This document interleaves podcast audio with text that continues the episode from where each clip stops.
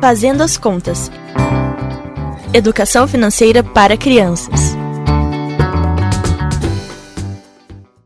Bom Pai, você prometeu que ia falar de poupança hoje. Realmente, meu filho, você tá animado para aprender. Nem esperou eu terminar de falar. Bom dia! Bom dia, José! Bom dia! Mas vamos lá, então, vamos lá. Quando a gente recebe o dinheiro, depois de trabalhar, nós gastamos uma parte para pagar as contas e comprar tudo que a gente precisa. Não é isso? Vocês veem aqui. Mas a gente não pode gastar tudo que ganha. No nosso planejamento, a gente tem que pensar em separar uma parte do que a gente recebe para fazer a poupança, guardar. Vocês já pensaram alguma vez nisso? Não. Não. Pois é, eu e seu pai fazemos uma poupança. A ideia é que a gente possa ter algum dinheiro guardado sempre.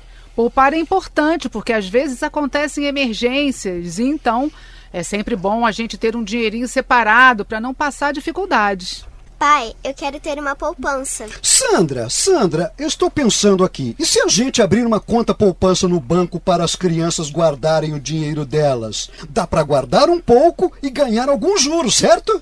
Eu quero, eu quero, eu quero. Tá bom, mas vocês só podem fazer retiradas quando precisarem muito do dinheiro. Não é para ficar brincando de poupar e retirar quantias a qualquer momento, não, tá bom?